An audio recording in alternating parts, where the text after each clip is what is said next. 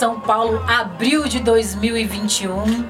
Festival Sample atravessando mais um ano de pandemia no Brasil e no mundo em que só estamos aqui pelo poder do amor e da arte. Vamos falar hoje com DJ KLJ, DJ Calfone e DJ Will, não por acaso a dinastia Simões, para falar de sample, de produção musical, de fazer música e meio toda essa treta, essa travessia, o mundo, a história, a vida. Boa tarde, senhores. Boa tarde. Boa tarde. Prazer estar aqui. Se fôssemos perguntar para uma criança de 5 anos, ou, ou melhor, explicar para uma criança de 5 anos o que é sample. Ah, hoje uma criança, meu filho, pra ele é uma nota musical que toca no teclado e sai um som com algum trecho, algum loop. Então ele sabe que ele identifica que tem que tá tocando as notas ali. Então ele, ele não tem a identificação que é sample, mas ele sabe que aquilo ali dá pra brincar e tonalizar e ter vários tipos de, de som. Sendo uma dinastia, o que vocês ampliaram um do outro? O estilo, a vontade, a agressividade e a sede de propagar e fazer música boa todo dia. Calfani, Ah, basicamente muita coisa que o Ida falou.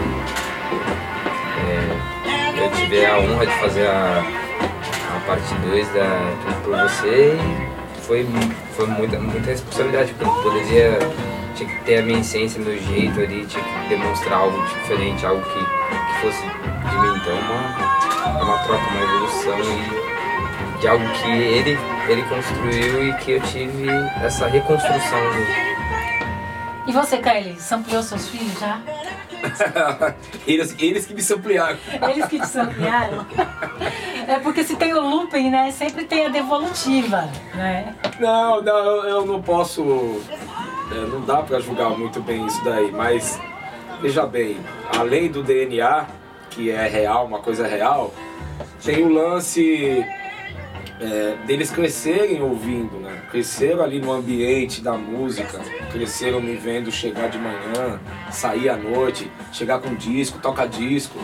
E eu nunca os forcei a nada. Nunca os forcei a nada.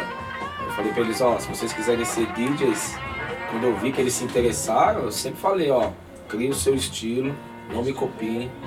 Vocês não são o KLJ, vocês são os filhos, então vocês têm que ser, tem que ter a característica de vocês.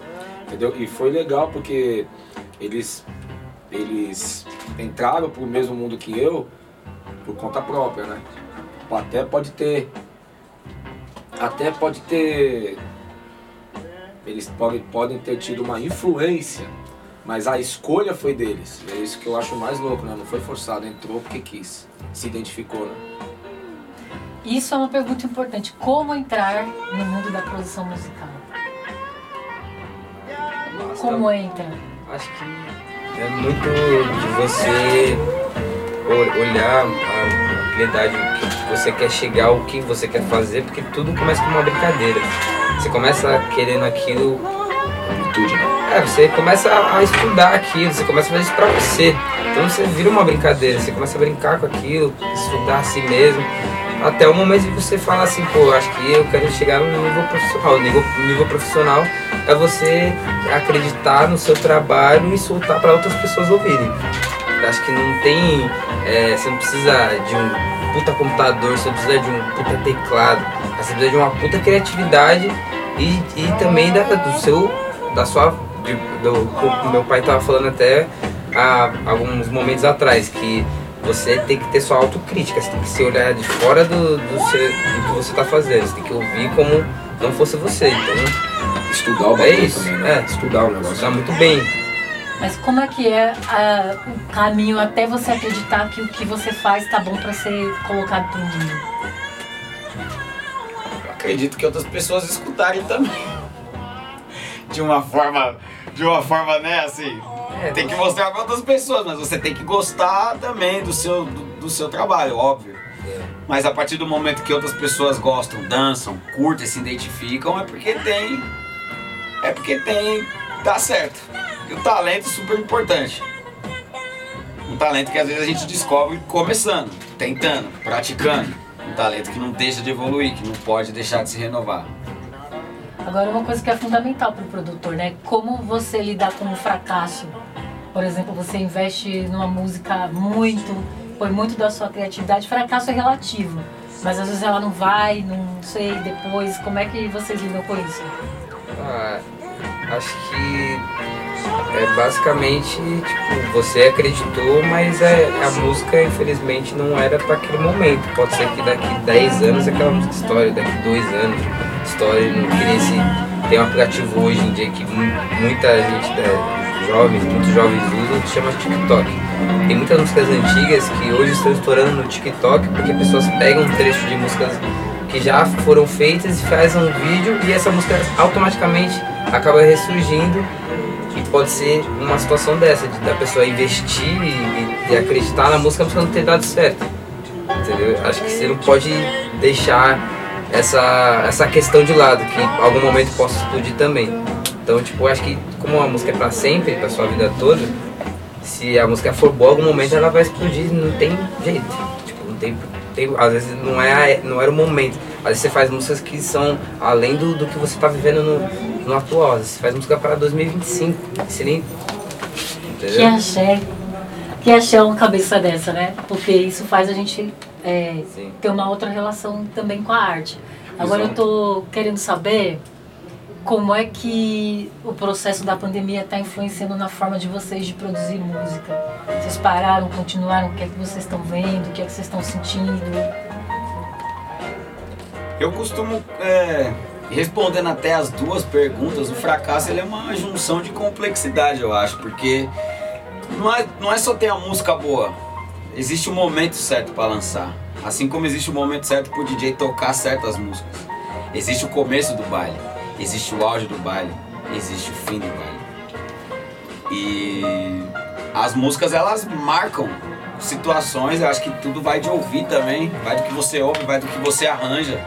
Ela, músicas tem a ver com verão, músicas tem a ver com inverno, músicas tem a ver com outono, músicas tem a ver com férias, músicas tem a ver com momento triste, com situações difíceis. E é, eu faço música na pandemia, o tipo de música que eu continuo escutando, mesmo estando numa pandemia. Eu tento fazer esse tipo de música. As músicas que eu continuo escutando, que eu tenho 33 anos, que eu escutava com 3, com 13, com 23 com 30, músicas que eu ouvi quando meu filho nasceu, músicas que eu cantei para ele, que eu coloquei para ele ouvir.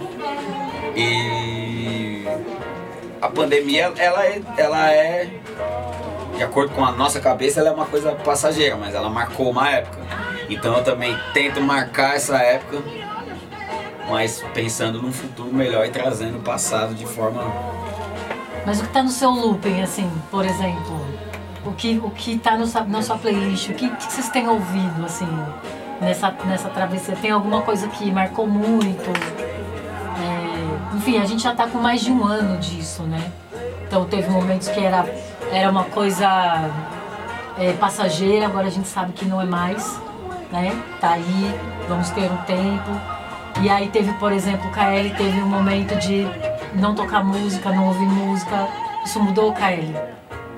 Então, está um ano, e, um ano e um mês, né? De pandemia.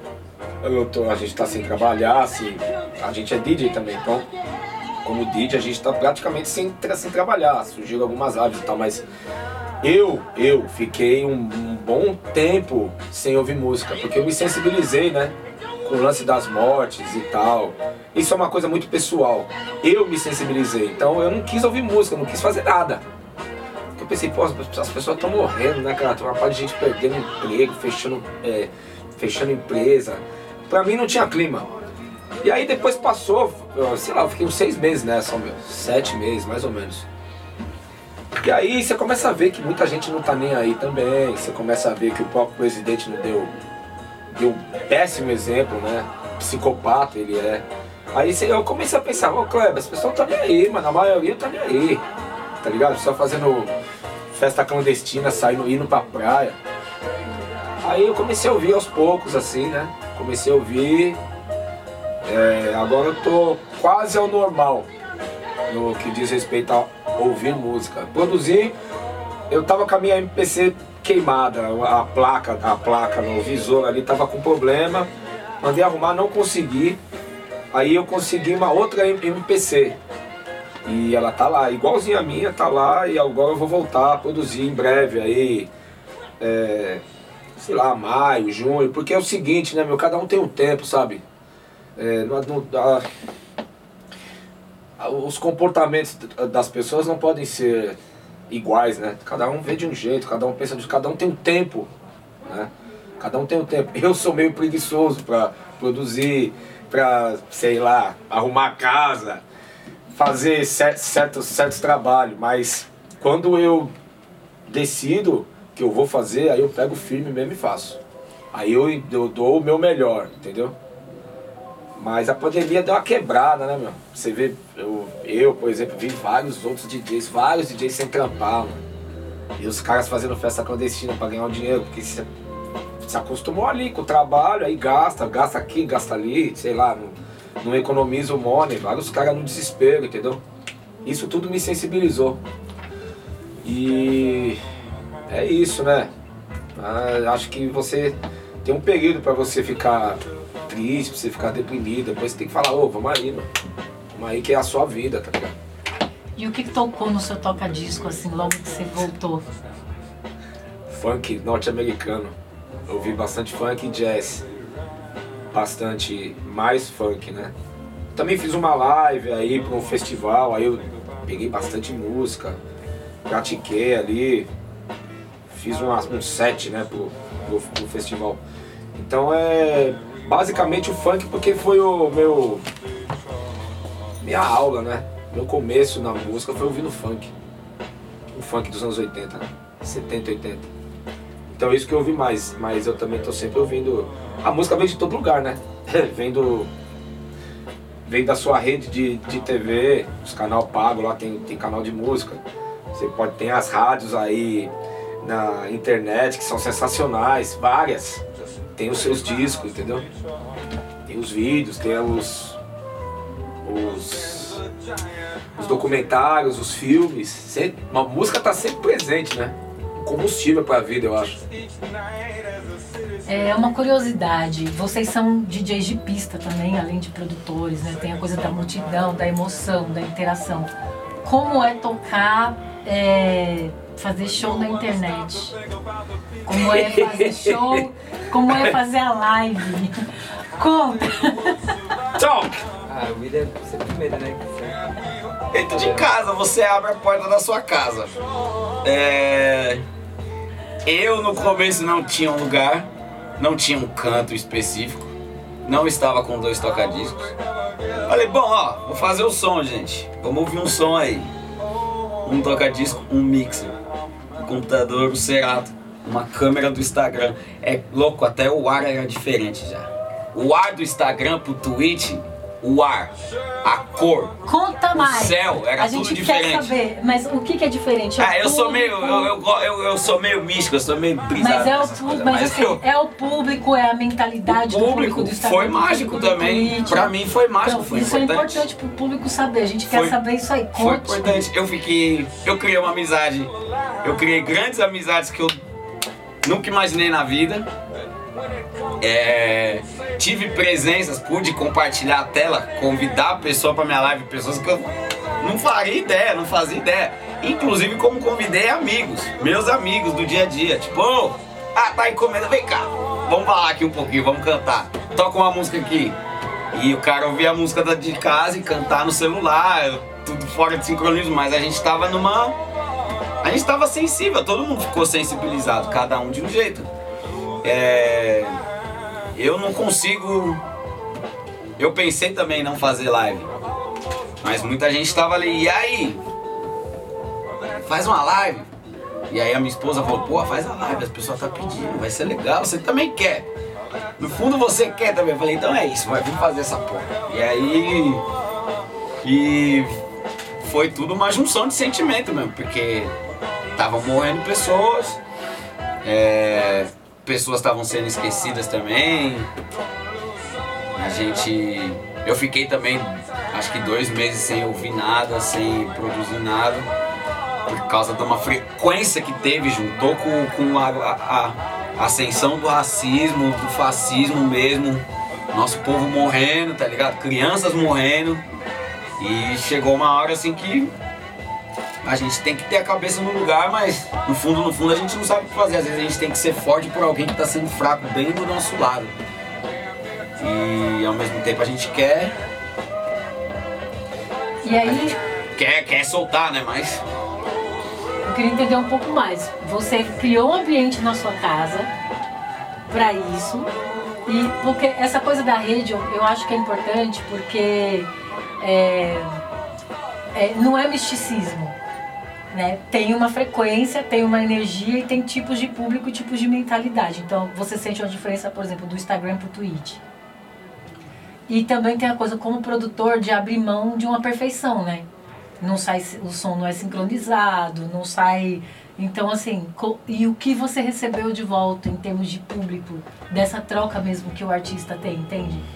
Quando você tá na pista, você tá vendo a reação do corpo das pessoas, tá vendo a chapação das pessoas, mas você tá na internet, você tá no vácuo, você abre a porta e ali. O que, que você recebeu? Eu recebi muito carinho, recebi muita atenção. As pessoas ficaram, pediram mais.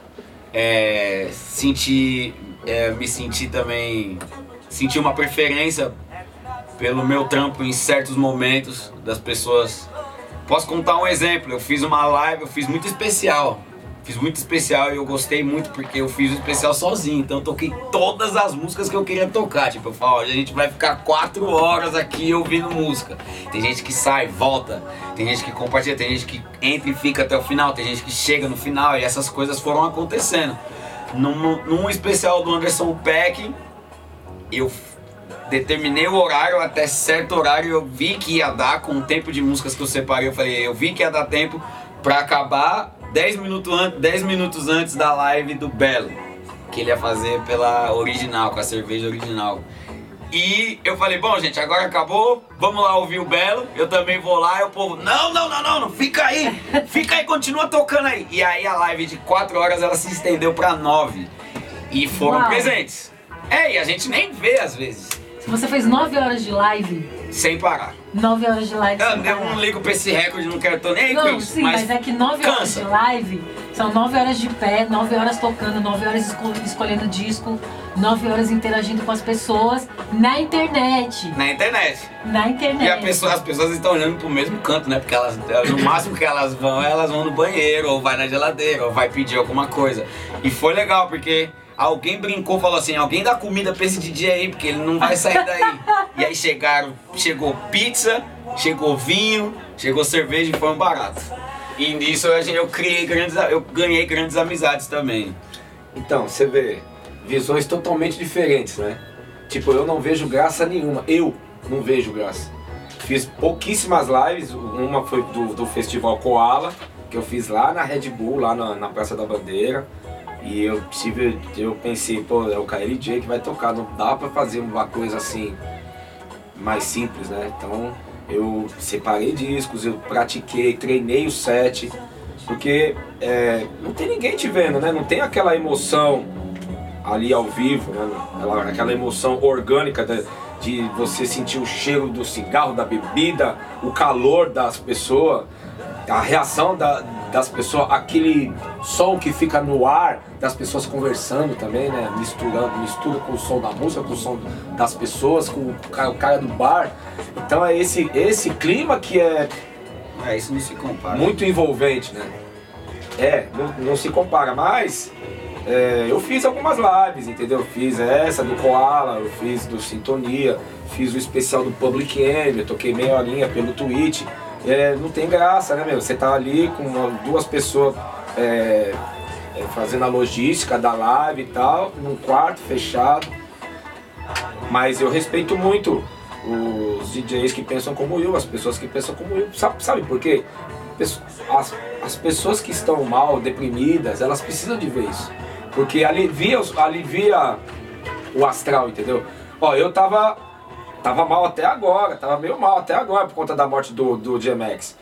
Eu fiz o, o, o sample, toquei a, música dele, falei dele, já dá uma aliviada, entendeu? É, é, Então eu tenho que respeitar a opinião. Eu, as pessoas me chamam pra fazer live pra caralho, faz uma live, faz live. Então, todo mundo me, me, manda direct no, no Instagram, posta eu tocando e tal.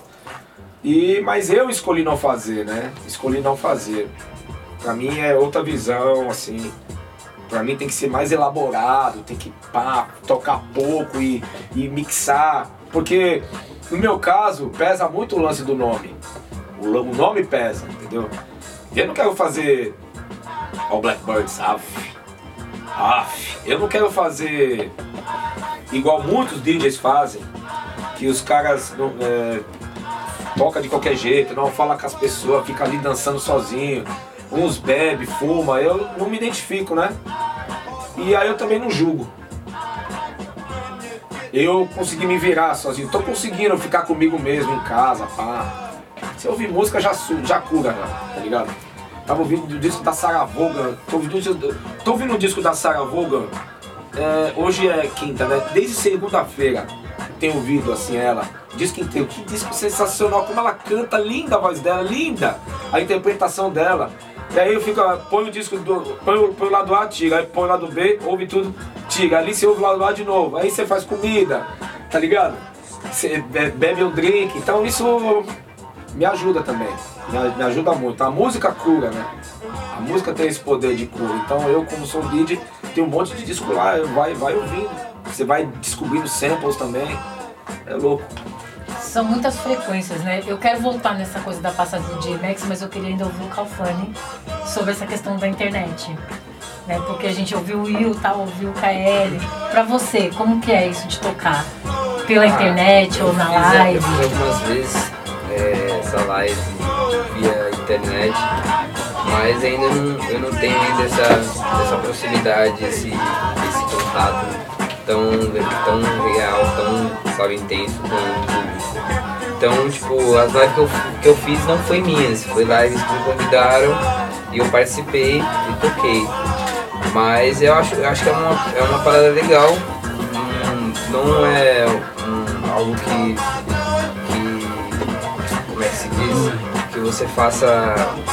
É, você tenha que fazer mal feito, tem que fazer muito bem feito. E eu, particularmente, ainda estou num processo ainda de começando a fazer live, estou estudando ainda como eu vou fazer isso de uma maneira que, que me agrade, sabe? Mas na sua experiência, você gostou, você se sentiu bem? Como foi a questão Não, da inspiração? Bem, foi legal. Foi, foi legal. normal, foi uma live tipo, de meia hora, uma hora, então não foi uma live minha. Tipo, a live que eu fiz minha foi muito. Foi uma live mais pra teste, pra testar ali, como, como fazer, como dar certo. Então, tipo, não tinha lugar também pra me fazer, não dá pra fazer na minha casa. Então, tipo, agora eu vou começar a ver pra fazer aqui no estúdio. Então, tipo, eu tô ainda num processo ainda. Então, tipo, não, não tô focado nisso. Mas é algo que, que eu gostaria de estar aderindo mais. É, e o amor e o afeto em termos de pandemia, em tempos de pandemia? É, eu falo. É, amor e afeto tem que né? Mas só que é um pouco, é um pouco complicado, né? Você está ali passando um momento de tensão financeiro, espiritual, caótico, de todas as formas e obviamente tem que ter afeto mas é aquele, aquela turbulência, né? Você, você, hoje em dia a gente vive num pico de grau grande, tipo, muito quente muito frio, sabe? Tipo, sempre tá muito quente, sempre tá muito frio, sempre tá muito amor e sempre tá muito caótico. Tá? Eu acho. Então, eu sou apaixonado por mim mesmo, né? então, pra mim, não, então eu tenho amor, muito amor por, por mim. Não foi fácil descobrir isso, né? Abrir essa porta. Então eu me dou muito bem, né, meu? Eu moro sozinho, eu gosto de estar comigo, na minha casa, entendeu? Na minha cama, no sofá. Então eu tô bem comigo mesmo, entendeu? É... Não é fácil, pô, você quer ir pra rua, se relacionar, conversar com as pessoas, tá ligado? Ir no bar, ir no, ir no restaurante, mas você pensa, tem o, o, lance da responsabilidade, né? Responsabilidade com você, com o outro. Mas pra mim é foi tranquilo assim. eu tô ali, tava ali tempo inteiro comigo mesmo. Aí você faz cafuné em você mesmo, passa a mão na sua barra, tá ligado? Deita no sofá. É isso. E você, Will? Cuidar da família, ficar mais perto, é- é o que teve para aproveitar bastante, né? Cuidar dos filhos, ficar mais perto, cada vez mais perto, ficou muito perto, ficou perto mesmo. Pessoa, uma família trancada dentro de casa, então um ajudando o outro e se ajudando, né? Eu me ajudando, minha esposa se ajudando e a gente se um ajudando ao outro também, com afeto, com amor, amor pela casa, cuidar da casa, cuidar do espaço, manter as, as plantas, as flores por perto, a organização, a vela acesa, o banho Exatamente. de ervas e sal, séries, filmes, maratonas, frio, muito vinho, muita comida. Graças a Deus. Não faltou, graças a Deus. O mais importante, não faltou. Dá pra dar uma baixadinha, porque eu queria entrar numa outra sequência agora. A gente teve na última sexta-feira a passagem do J-Max, que é uma, uma, uma geração, né, que representa uma geração, uma trajetória estratosférica, bem nesse momento que é também uma mudança de era em termos não só da pandemia, mas de tecnologia de produção. Né? O hip hop chegou na diáspora, chegou no Brasil sem internet, é, e sem axé também das grandes indústrias e tal, ele chegou. É, e aí hoje a gente tem é, internet, a gente tem uma série de coisas. Então tem duas coisas. O que é que a geração de vocês esse tempo pode fazer, tendo tudo isso que a outra geração não pôde? E o que é que a passagem do J-Max deixa para vocês em termos de mensagem? Porque a morte é sempre mensageira, né? De algo que faz a gente olhar, né? Ela é um marco no tempo, assim. Então, a gente pode começar primeiro por como a notícia chegou com vocês, como que essa música toca vocês, o que que ela, ela trouxe, o que que essa notícia traz, porque aí com tudo isso vem também toda a coisa da indústria, né? De tudo que ele fez. E depois essa questão da geração mesmo, né? De ser um outro tempo, assim.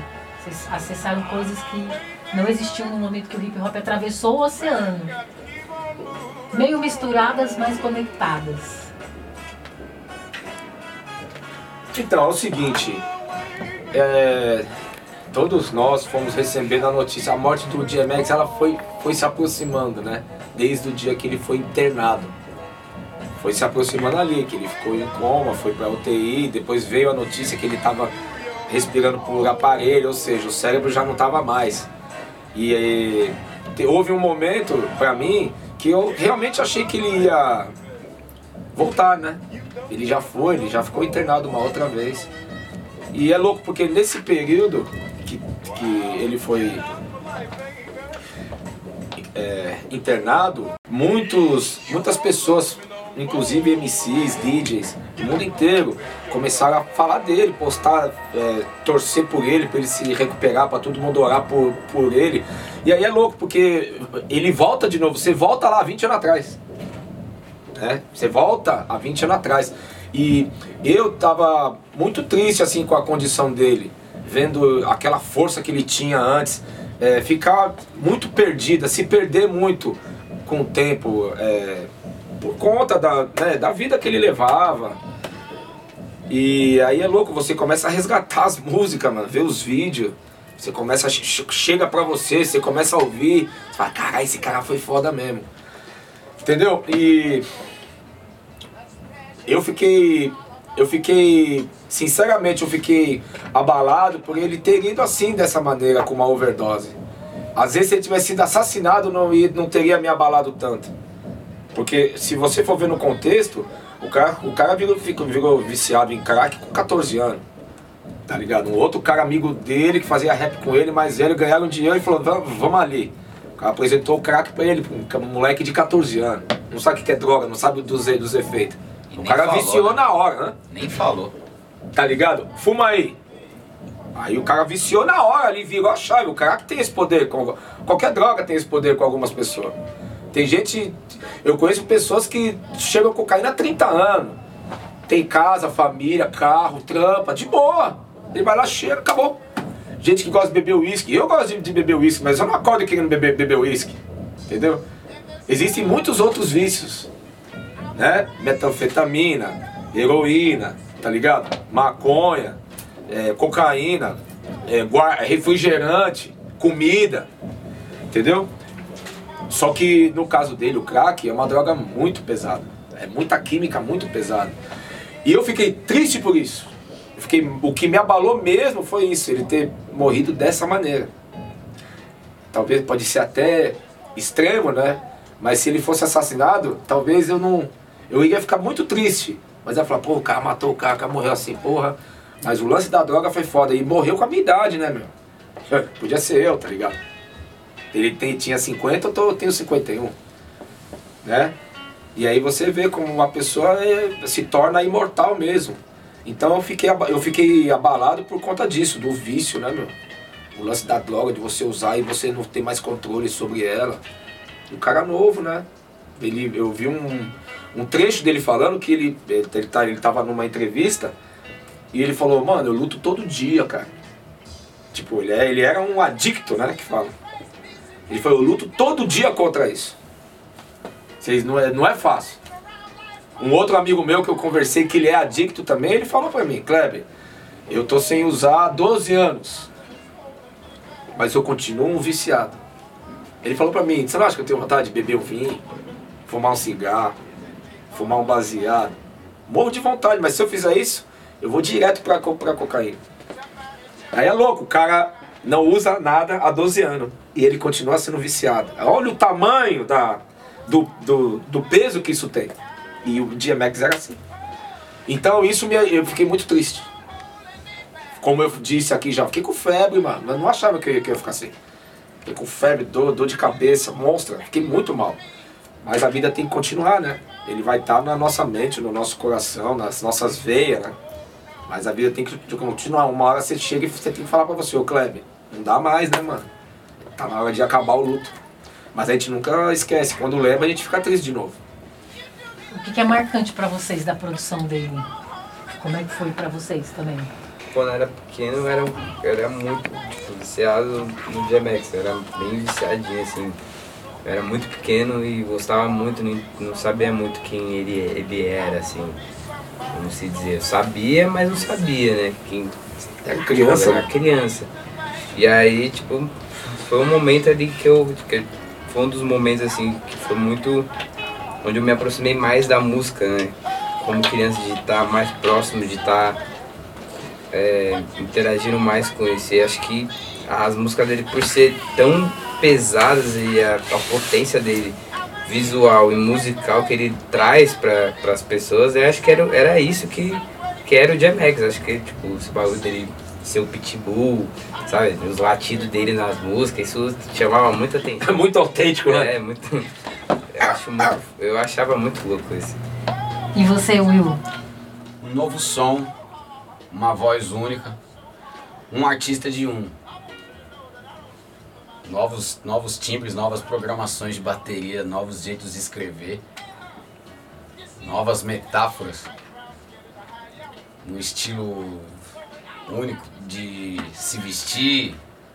Não era uma corrente, era uma coleira de cachorro. Não era tênis, era bota da Timber, roupa larga, carecão, um cachorro tatuado como amor único. É. Homem, das, homem das sombras, que rezava por todas as pessoas. Outro bagulho. Outro tipo de ser humano. Outro contexto, né, William?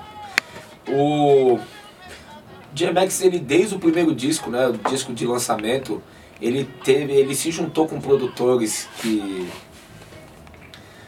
ele se uniu com produtores é, muito potentes também, né? Esse mesmo cara, o Dan Breezy, e inclusive o Sweets Beats, é, Sweets que foi o Sweets Beats que é o grande parceiro dele de produção, né? Né, William? É, é o Sweets Beats é o Swiss Beats por causa do DMX é, também. Então. Inclusive que saiu o disco dele, né? Que acreditou Sim. e Pô, se uniram, né? Se tornaram amigos desde o primeiro dia, se tornaram amigos, irmãos, então, irmãos. Então ele teve esse puta time com ele. Um puta time que eu digo, de produtores no caso, né? E ele também tinha as ideias, né? Então, um artista muito intenso. A produção dele foi foda. Aí, aí você começa a ver a, a discografia do cara e fala, porra, mano, esse cara era pra ele ser tão poderoso quanto o Jay-Z, por exemplo. O lance das, de todos os problemas que ele teve com a droga, que foi queimando o filme dele, né? Foi fazendo ele sumir. Pá. Mas a forma como vocês falam dele é uma forma com muita admiração e muita paixão e descrevendo um homem que é diferente, muito singular também, muito diferente até do que do, do, do, do que se esperaria do roteiro de um, por exemplo, de um rapper. Aí eu queria perguntar, porque isso também traz a coisa do quanto é, produzir música ou arte, fazer isso também tem a ver com autenticidade, com liberdade, com coragem, né? E eu queria saber de vocês qual foi a maior coragem que vocês tiveram como produtores, sabe aquela coisa que você está criando uma coisa assim, aí você fala assim, eu não sei se eu coloco isso ou não coloco, coloco ou não coloco, foda-se, vai, assim, sabe? Momento que vocês tiveram que se colocar como artistas, como produtores, assim, eu tenho um frio na barriga de colocar isso, mas eu vou pôr porque isso é a minha verdade como artista. A autenticidade vai morrer com a gente. A partir do momento que a gente fizer qualquer outra coisa que não tenha a nossa identidade, é porque já é mais do mesmo. Eu acredito nisso. Eu produzo batidas e batidas, faço músicas para diversos momentos e eu tento evoluir com a minha identidade. Assim como o J. Evoluiu com a dele, como o Pharrell evoluiu com a dele, o Chad Hugo, o Premier, é, Pete Rock, KLJ, DJ Rafa, Kamal, Parte 1, Calfani, Brau. Tudo existe. O artista que, que é super. que é talentoso, que tem talento e que ele. Que ele não procura se renovar, ele vai ficar preso no tempo. Ele vai ficar lá atrás. Então, isso é o Will vindo aqui, né? Eu quero saber, você, uh, o que tem por trás disso, né? Porque o processo de manter essa autenticidade. É, quero ver isso. Como é, assim, você na frente do espelho, você olhando o que você está fazendo e perguntando se está bom ou não. Você nunca tremeu? Todo dia tremo. Ah, então, agora a gente chegou no lugar da conversa, que é de onde sai a arte, desse lugar onde a gente treme, né? Porque para produção, eu acho que mais do que a questão técnica, é, por exemplo, quem ouve entender de onde vem, né? De onde vem, onde é a sua veia, assim. Dá um exemplo de uma produção sua. Fala, por exemplo, o que, que é que você teve de produção que foi marcante, assim, porque aí quem ouvir a sua produção vai saber, ah, eu estava passando por esse, esse momento. Foi, ele, ele passou por essa coisa nesse momento de fazer isso, né? Foi o momento que me consagrou. O fato de eu ser consagrado não significa que eu não tenha que continuar. A consagração é um estágio de uma carreira. Você continua fazendo valer essa consagração. Mas o 5 para 1 foi um momento muito marcante da minha carreira. E qual foi a música, a produção, a coisa? Foram assim? várias. Foi a Garotas, foi a Bombástica, que foi a música que nós fizemos juntos eu e um, aquele cara ali, mais outros três mano. E foram, o que marcou foi a naturalidade e a, e a vontade de fazer música. A naturalidade de chegar e ouvir, saber o que está acontecendo e se familiarizar. Porque a Bombastic foi uma música que não estava planejada no disco. E aconteceu de uma reunião de amigos escolhendo um point, uma casa de um desses para comer, beber, dormir junto, acordar junto e fazer música. E gravar, escrever, e falar um com o outro, e o outro fazer o almoço, o outro comprar cerveja, o outro tá ali na batida, o outro vai dar uma faxina na cozinha e no, no quarto. Foi essa foi essa sintonia que marcou muito, porque quando a gente resolveu fazer, o disco estava pronto. E era de noite, todo mundo falou: "E essa música aí vai fazer? Vai fazer, vai fazer a música falando disso? Desse jeito e desse, vamos". E o Coyote também, nosso irmão, Coyote um salve. Nó. Coyote produtor, o produtor do Jonga que fez toda essa cena aí acontecer, que é responsável também ah, por então essa é cena que toda. A gente quer saber. Nosso grande amigo, meu irmão, Coyote, meu irmão, meu parceiro. E ele estava passando dias em São Paulo e nessa, pra essa última música eu falei, e aí? falei, bom, a gente tá aqui, os caras foram embora, Coyote tá dormindo aqui em casa, vai começar por nós.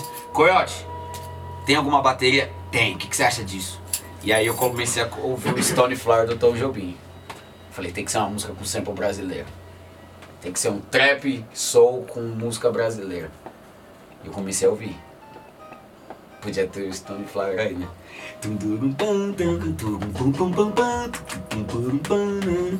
E aí na hora eu lupiei, joguei o loop na bateria do Coyote.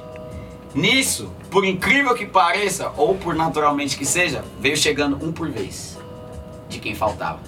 O Renan chegou, ouviu o loop, ouviu a bateria, gostei, me dá o teclado. Colocou o baixo.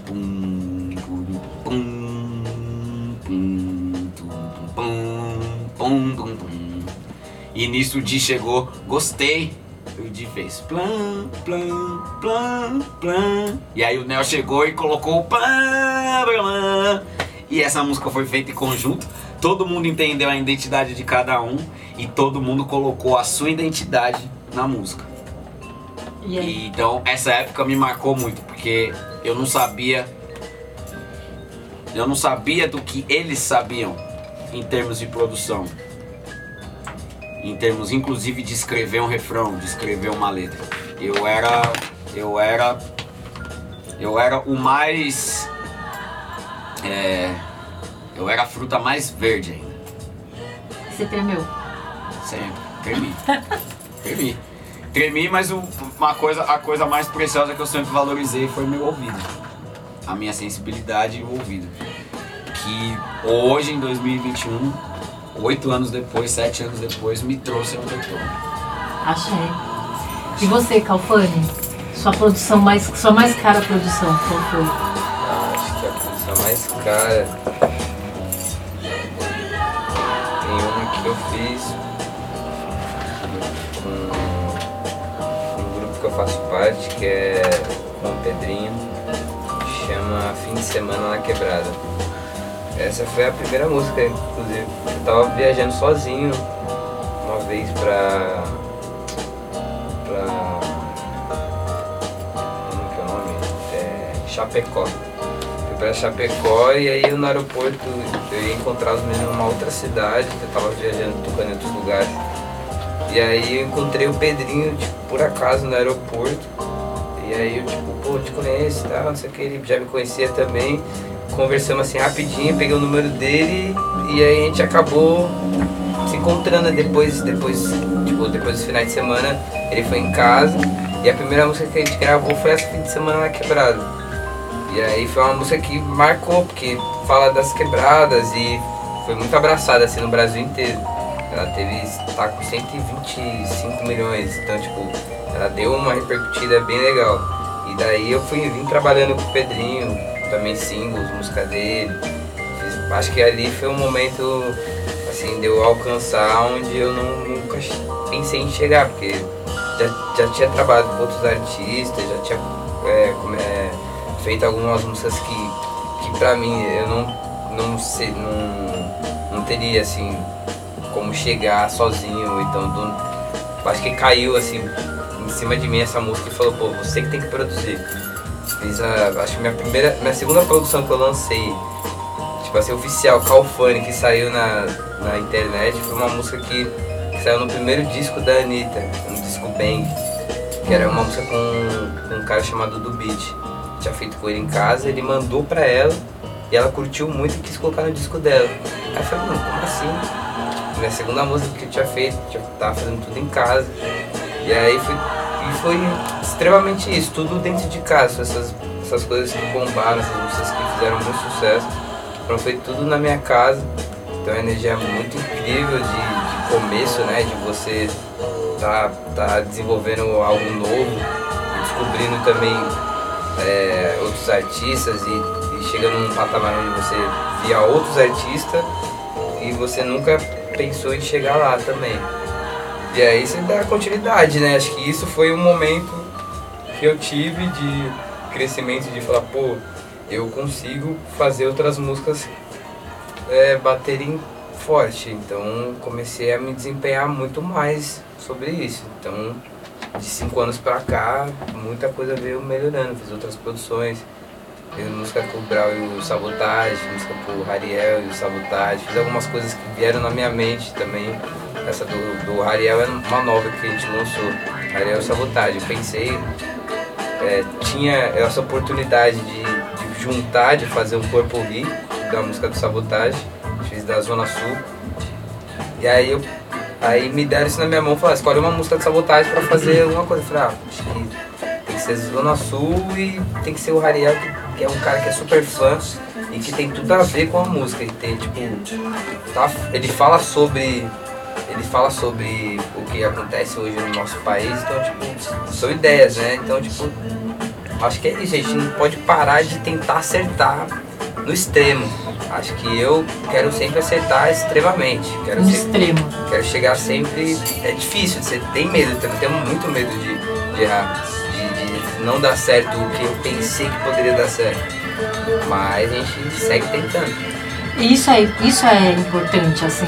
Se a gente pensa que a gente está fazendo tudo isso também para inspirar as pessoas, né? Sim. É ver é, a pessoa que fez o beat mais louco e saber que ela passou por uma por um puta medo, ou pela dúvida, ou pelo escuro, assim, e de repente a arte sair. E tem uma coisa que eu já vi vocês falarem em momentos diferentes, é que é, é e aí que isso eu acho que é importante a, a, o artista, seja qualquer ele acreditar que é um negócio que vem. Vem. É. Vem. Né? Você fala, isso é coisa da sua cabeça, é. É coisa da sua cabeça, um negócio que vem. É que nem água. Eu acredito muito que eu vejo isso quando, quando a gente. Né, eu acho que não é nem só o foco, né? O foco em si. Mas a gente chega, a gente, a gente encontra a pessoa que a gente gostaria de encontrar, a gente tá ali, bola um tema e fala, mano, a gente quer falar disso, a gente quer ter essa ideia, a gente vai pegar isso. Então a gente já começa a pensar nisso, a gente não, a gente não sabe o caminho, a gente não tem noção do caminho, do que a gente vai procurar. A gente só quer aquilo. Quero, eu preciso fazer isso, preciso ampliar essa parte. É uma, muito difícil de ampliar aquilo. Mas a gente precisa ampliar aquilo. Como que a gente vai ampliar aquilo? Onde? Entendeu? Então vai de como você lida com a vida É. também, eu acho. Jay falou para ele acabar do no porão cheio de disco, falou, pega um disco aí da prateleira. E ela pegou o Tarica Blue, ele, ó.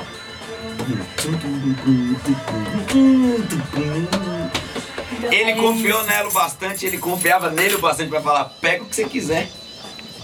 Isso. Eu acho que isso aí ninguém pode explicar, só Deus que os, os orixá vem, ó.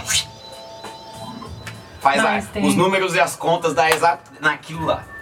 Mas tem uma coisa da entrega e da cabeça que aceita também. É, pôs a isso, cabeça né? ali, tava ali, né? Tipo, nós estamos aqui. Então, estamos com a cabeça de três produtores master aqui. KL, é, eu já vi você falar em outras vezes que a música tá num lugar só esperando e tal, né?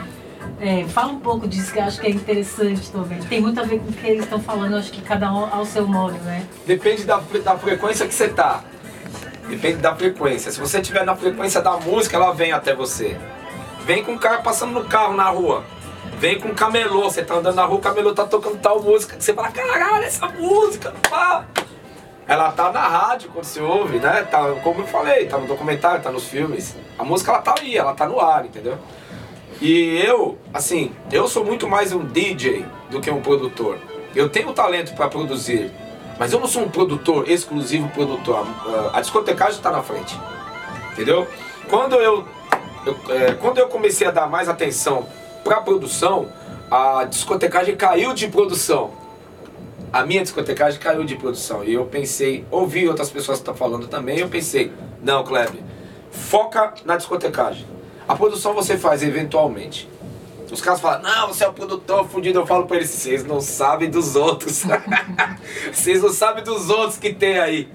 O- Eu, falo, eu dou a mesma resposta também quando as pessoas me elogiam como DJ. Eu também falo, tem uns aí que eu vou te falar, viu? Tá falando de mim, tem uns aí que é foda. Então, assim, a produção pra mim é isso. é A música, ela, ela, você tem que estar na frequência dela. Você tem que estar sintonizado com ela. E que ela vem. É, é energia isso, né? É, é energia. E eu é, eu tenho um talento para produzir, mas eu queria ter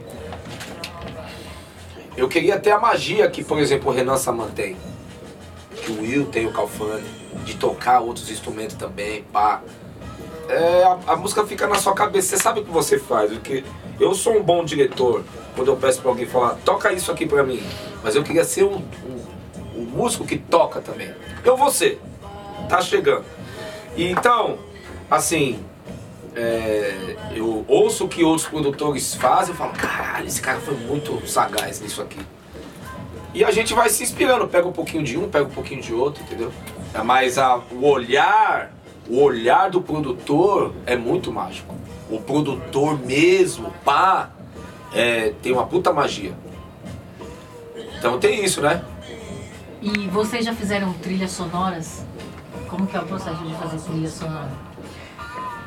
Eu fiz, eu, até agora eu fiz trilhas de publicidade. Talvez eu tenha construído trilhas sonoras, porém elas não são oficiais. Elas não foram oficializadas, né? Mas eu tenho trabalhado muito com publicidade e estou muito contente com isso também. É, a gente devia, podia ouvir, né? Às vezes passa assim, você não sabe que foi a pessoa que fez e tudo, né? E você, Cafune, já fez trilha? Como é que é isso? Ah, fiz algumas trilhas sonoras de publicidade também. E algumas trilhas que, tenho, que eu tenho que são particularmente músicas que são pra mim, que eu acredito que são. Não são músicas can, cantadas, são músicas que tem que ter alguma coisa, alguma história, alguma ideia. Então, tipo, não, não é algo que a gente. que eu já fiz ainda, mas é algo que vai ser explorado futuramente. Mas publicidade a gente já fez Fiz é, com o meu pai e o meu irmão, que é da Budweiser.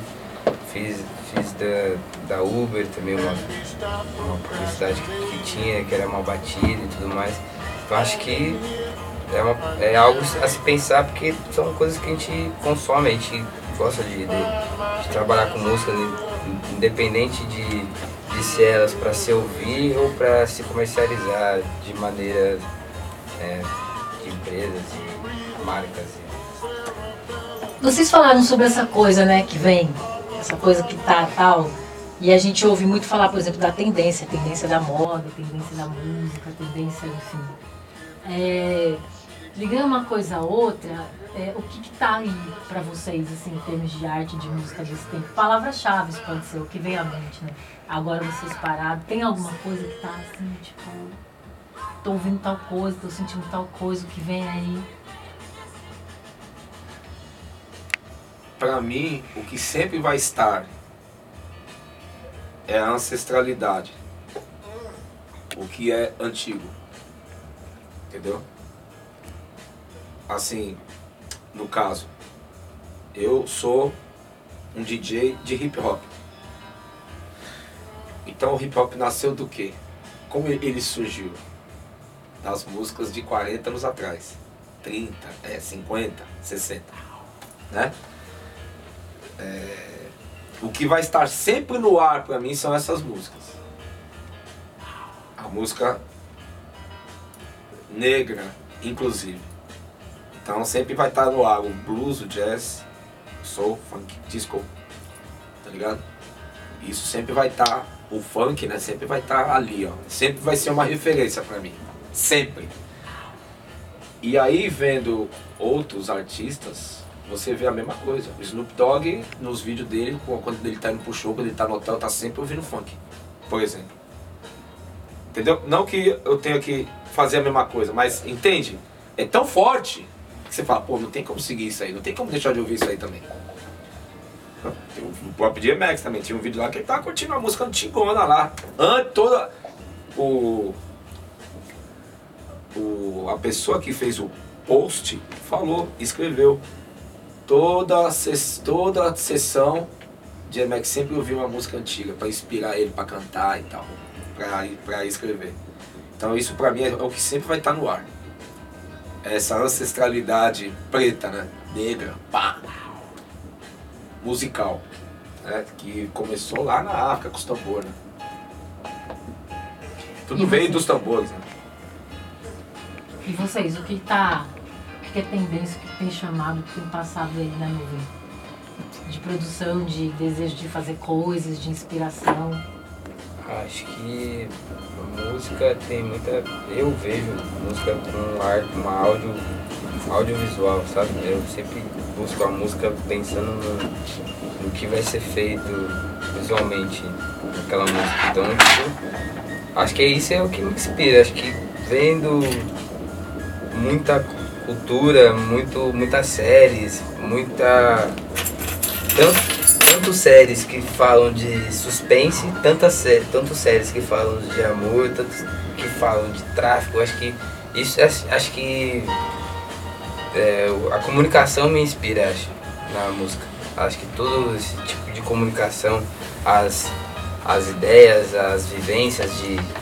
Mesmo que sendo algo teatral, de vendo documentários, vendo coisas que já foram, que já aconteceram. Como meu pai falou, as músicas antigas. Eu sempre escuto música antiga também em casa, escuto muito afrobeat hoje em dia, mas tem muitos momentos que eu quero produzir algo. Eu ponho uma playlist, deixo tocando algumas músicas antigas pra me inspirar também, porque acho que, que, que tem, parece que ronda uma energia ali sonora, um bagulho diferente que você fica, você fica focado você já, parece que já sabe o que você quer, você já tem um pensamento já na, na cabeça, engatilhado. Então, acho que inspiração pra mim é, é um pouco de, desse, disso tudo. E você, Will? Eu acho que assim, a tendência ela. A tendência. Quem cria são os originais. E a grande maioria segue. Porém, nem todo mundo consegue seguir a tendência de forma original também. Hum, seguir a tendência de forma original é uma boa deixa, hein? Sim. Tudo sem essência é plástico para mim. Sem essência, tudo é plástico. Tudo vira descartável, tudo acaba, morre.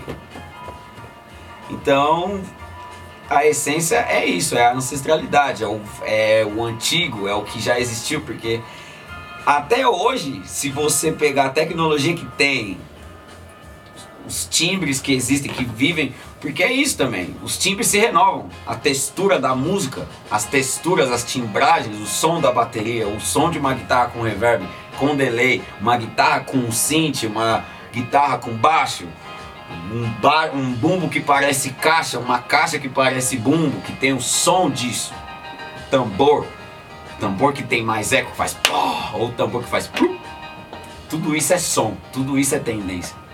Então, a renovação existe nisso, mas sem a essência não tem graça. Eu escuto, é o que o meu pai falou, eu escuto música japonesa que parece que não foi japonês que fez.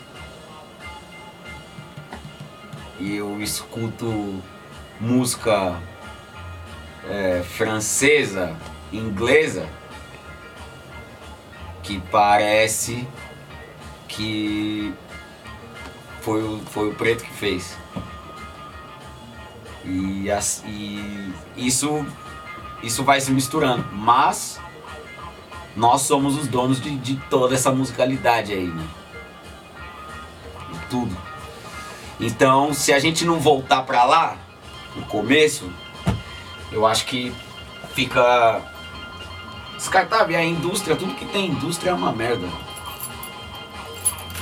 como diz, lembrando do J-Max, eu não sou um artista da indústria, eu sou um artista na indústria. É, e isso é uma coisa importante, uma conversa importante. A gente até acorda, tá? No final a gente até acorda porque isso é uma coisa importante, né? O Kaeli fala sobre isso também, a relação com o mainstream. Eu acho que é uma coisa que vale a pena a gente finalizar essa conversa com isso. Eu queria fazer um ping-pong rápido antes, pra, porque um quente é importante, entendeu? Mas esse vai ser um 5, 4, 3, 2, 1 com ping-pong. Vou fazer só cinco perguntas e responde sem pensar. Certo? Eita. Não, não é sem pensar, né? Mas é, é sem, sem Rápido, prender. Né? Rápido. Mas antes do ping-pong eu queria. É, isso é importante, né? Quanto vale? Quanto custa? O que, que vale e o que não vale na hora de pensar em produzir ou não? É, né, é, sobre ser parte do mainstream ou não, como vocês se relacionam com isso, como o mainstream tem se relacionado com vocês. Tem uma frase do Russell Simons, que foi um grande produtor, não produtor de música, o produtor. Empresário. Em, empresário, né? Que ele diz assim: nunca se entregue para o mainstream. Acredite no. Seja resiliente, acredite no seu talento, no quão bom você é, que o mainstream vai se entregar pra você. Puta que pariu, o cara fala isso, mano! Aí eu falo, aí, ó, é isso! Tipo assim, vou dar um exemplo meu. Olha o Racionais. O Racionais falou um monte de não. Racionais que montou a própria gravadora, que não teve prazo pra entregar a música, pra fazer, pra entregar o disco. Entregou o disco na hora que queria. Entendeu? Com pouca divulgação.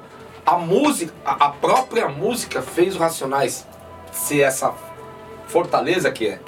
Então, tipo assim, o DMX falou um bagulho, uma coisa muito certa. Eu não sou um artista da indústria, não foi a indústria que me fez, mas eu tô lá, do meu jeito. Porque quando é bom, mano, quando o, que você faz é bom, todo mundo vai querer. Não dá pra negar. No submundo ou na indústria. Tá ligado? Então esse é o grande lance de você acreditar no que você faz e não ceder ao que o mainstream, a indústria, o comercial faz é, fala pra você fazer. Porque a indústria quer que você seja um produto, né? Vendável, que tenha bastante venda. Então você tem que é, se vestir do jeito deles, falar para agradar eles, né? Mudar o seu jeito de falar, sua postura. É... Ou seja, tirar a, aquela coisa que o leão tem. Tirar a agressividade de você. Entendeu? Aí vem o Brau. Eu sou problema de montão de carnaval a carnaval. Eu vim da selva. Eu sou leão, sou demais pro seu quintal. Então eles querem colocar a gente no quintal. Uma pena que a maioria aceita. Porque é um dinheiro mais rápido, é uma visualização. Muitos são pobres, muitos não tiveram uma, a, a resiliência de acreditar, de querer ser autêntico, querer ser original, né? E acabam aceitando. Tem vários, várias nuances, porque é, muitas vezes você é bom, mas você não, não tem a disciplina correta para você é, continuar sendo do jeito que você é no submundo. Dá pra, dá pra se dar bem no, sub, no submundo, no fundo do mar, tá ligado? Na superfície ali, né? O mar bonito, pá. Você vê o mar, pá. Que é a superfície, que é o mainstream. Quero ver entrar lá dentro do, do oceano. Sobreviver lá dentro, no meio dos peixes, dos tubarão, pá, pá, pá. Onde lá onde tá a vida que acontece mesmo. Então é o, sub, é o submundo. Mas dá pra você ir pra, pra superfície, dar um giro de barco, depois você desce de novo, tá ligado? Então dá pra ser dos, do, dá pra ser dos dois, do submundo e do mainstream. E o mainstream quer o quê? Te tirar do, do submundo pra ser igual a eles. Pra ser bonitinho, pop, fazer um som não agressivo, ou seja, tirar a sua agressividade. Então, esse é o grande lance. A indústria estragou vários. E aí é como se você pegar uma laranja, espreme ela, espreme outra, coloca lá no copo e joga fora. Próximo. Você disse muitos nãos? Nossa, muitos. Até hoje eu digo. Não, eu disse não pro submundo também. Certo? Mas eu tô também. aqui, mano. Eu tô aqui. DJ KLJ tá aqui até hoje, 33 anos depois. Porque eu acreditei no, no bagulho. Eu acredito em mim, tá ligado?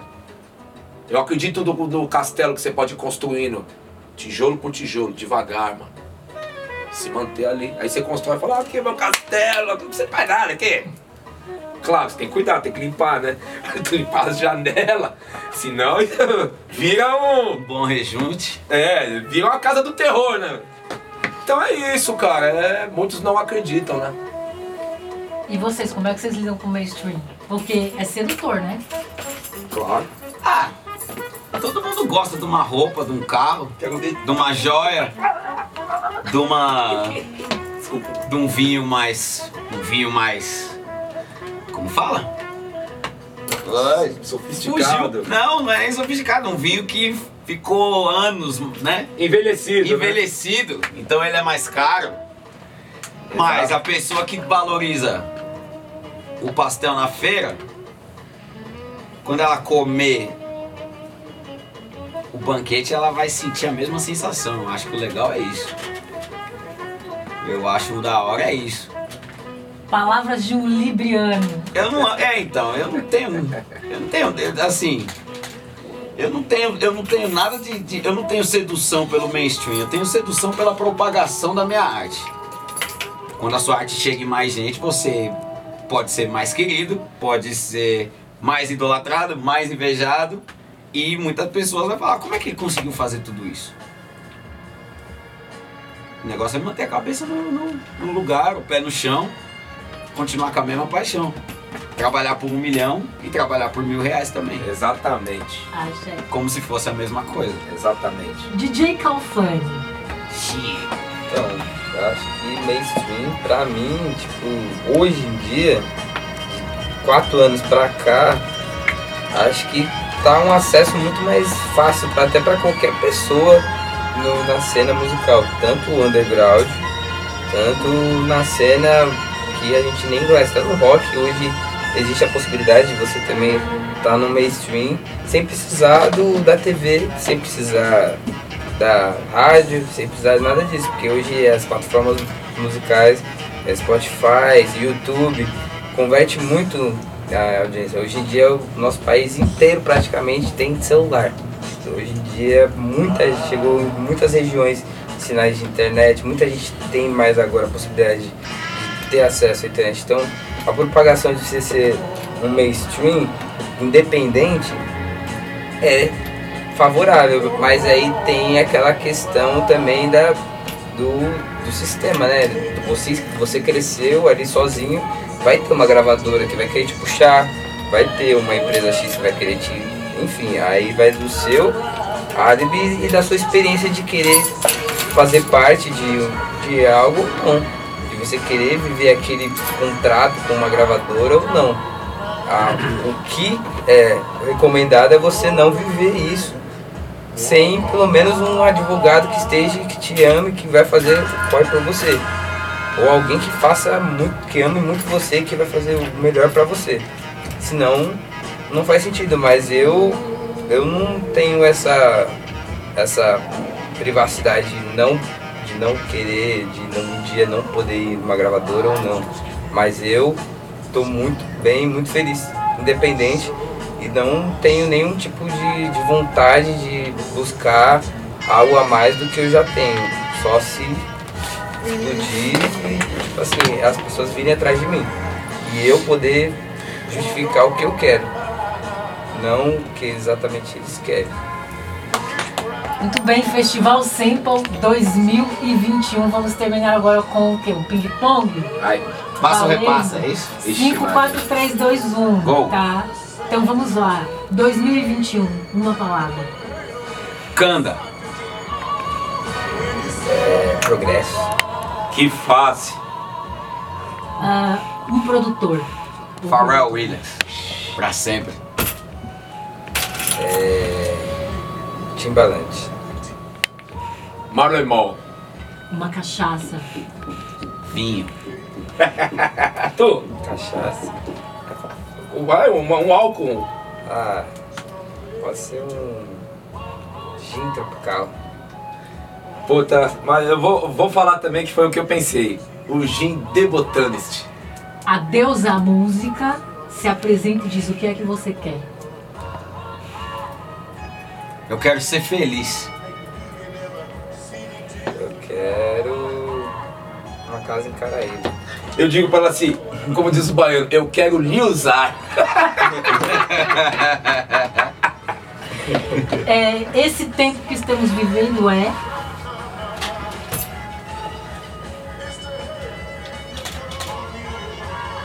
Eu esqueci a palavra, mas já aconteceu. Veja vu. Déjà vu. Qual foi? Ah, vergonhoso, né? O presidente desse. É o tempo onde só os fortes sobreviverão. É, O que vocês colocariam hoje na cápsula do tempo para daqui a 20 anos? O William de 7 de. O William de 87. Qual foi? Eu colocaria um HD cheio de bitcoin.